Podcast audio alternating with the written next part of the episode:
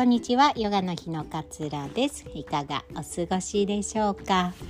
今日のお話は目標を達成するにはセルフイメージを変えてみるっていうお話をシェアしたいなっていうふうに思います。セルフイメージって自分が自分のことをどう思っているかだと思うんですよね。でも私たちって結構自分が自分をどう思ってるかよりも人にこういうふうに言われたからとか人にこう思われているに違いないみたいなことをあたかもこうセルフイメージとして持っていることの方が多かったりするのかななんていうふうに感じていたりします。例えばそういろんなこう私の講座とかね受けていただいてセッションをさせていただくと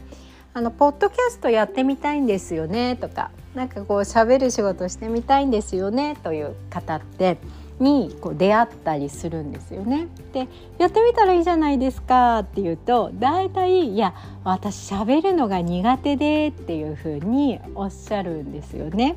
そうこの喋るのが私苦手でってセルフイメージ自分の中で私は喋るのが苦手だっていうふうにこう決めていることだと思うんです。で私がよく言うのは「え私ってすごい楽しく会話してるじゃないですか」って「喋るの上手じゃないですか」って言うんですよ。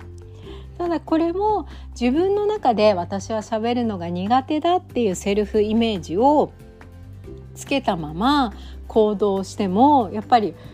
始めることができないんですよねだってセルフイメージの中で自分は喋るのが苦手だって思ってるから始められないんですよ。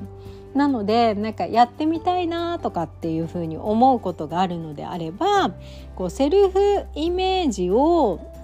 意識して、えー、取り組む自分の中で喋るの苦手だしと思ってたらいつまでも始まらないんだけれどもなんか私はこう人とおしゃべりする時間を大切にしているんだとかっていうように思ったりとか私はいいと思ったことを人に伝えることが大切だって考えている人間なんだみたいな風にセルフイメージの方をまずは、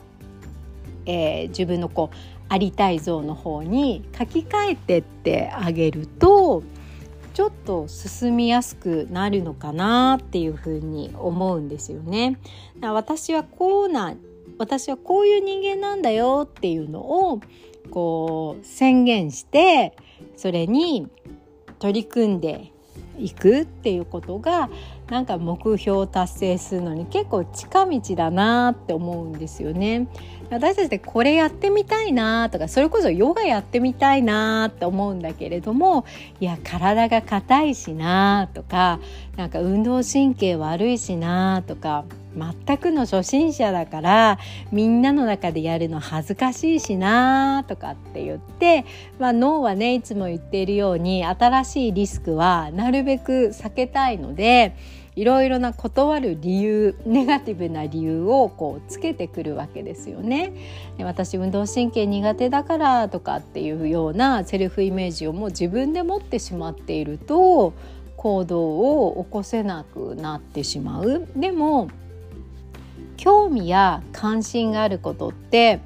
もうすごく大切なことじゃないですか何かに惹かれるとか、まあ、誰かを好きになるとかもそうですけれども興味関心を何かに持つってすごく大切なことでそれが人生を豊かにするなんか一つのポイントになってきたりするわけなんですよね。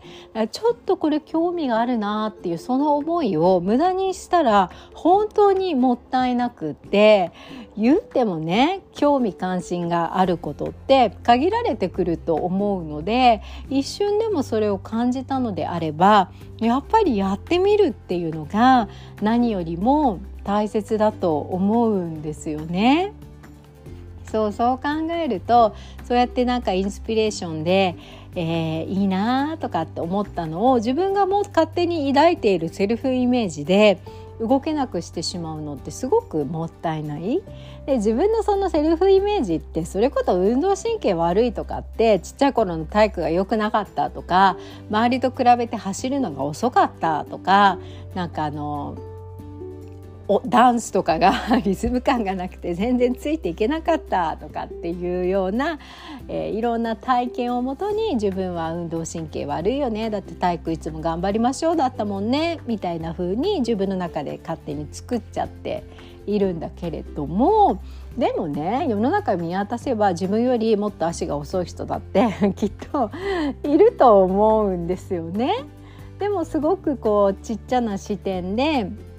えー、狭い視野で私は運動神経が悪いからとかって思ってしまっていたとしたらもう本当にもったいないことだなっていうふうに思うんですよね。だからもうちょっと自分のセルフイメージをもう自分で変えていく。セルフイメージは人が決めるものでも何でもないんですよ。自分で決めるものなんですよね。なんか広告のキャッチコピーじゃないから あの自分で決められるものなんですよねだから自分がありたいようにそのセルフイメージを築いていけばいいと思うんです。で自分はおしゃべりする時間を大切にしている人間だなんていうようなセルフイメージを持っていればもっと気軽にポッドキャストでおしゃべりしようおしゃべりするように、えー、話してみようみたいな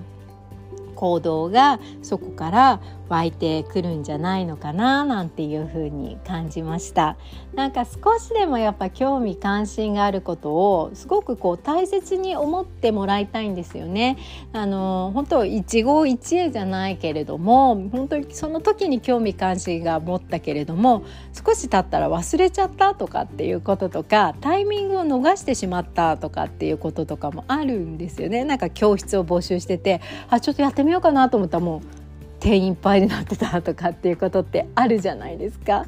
そうなんか興味感じがピピって働いたのであればやっぱ踏み出してもらいたいそこに邪魔する何か思考があるのであれば自分の中であこれは誰かに気づき作られていた、えー、セルフイメージが邪魔してるんだななんていうふうに思ってもらって自分で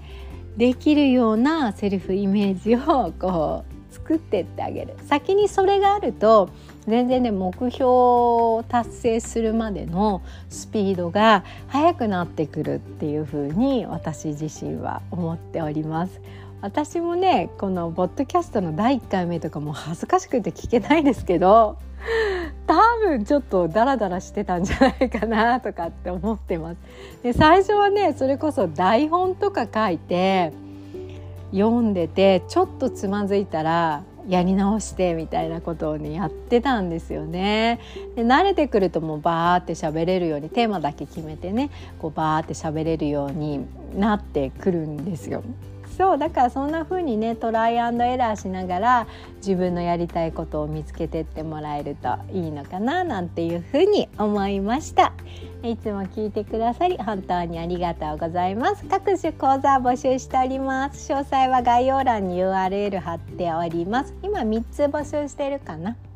えっと、ジャーナリングの単発の講座でインナーチャイルドとマインドフルネスをテーマに行います。あと、ウェルビーマインドフルネス指導者養成講座のリアル実践クラスリアル実践プランですね。これも、11月に開講決まりました。今年最後になるのでね養成講座ご興味ある方、まあ、私みたいにこういう仕事をなさりたい方はぜひチェックしてみていただけたら嬉しいです。9月までの早割があります。であとはねワンツーワンのマインドフルネスの個人でやっていくセッションプログラムもえー、今ねもうすでにお申し込みいただいている方とは進行しております。結構毎回ねこう深い話になってもう私自身も学ぶことがたくさんあります。自分のね思考を自分で変える力を身につけていってもらいたいっていうのが私の思いですので是非そうでありたいなと思う方はチェックしていただいてあの体験会やっておりますのでお気軽に応募いただけたら嬉しいです。今日もあなたらしい良い一日お過ごしください。さようなら。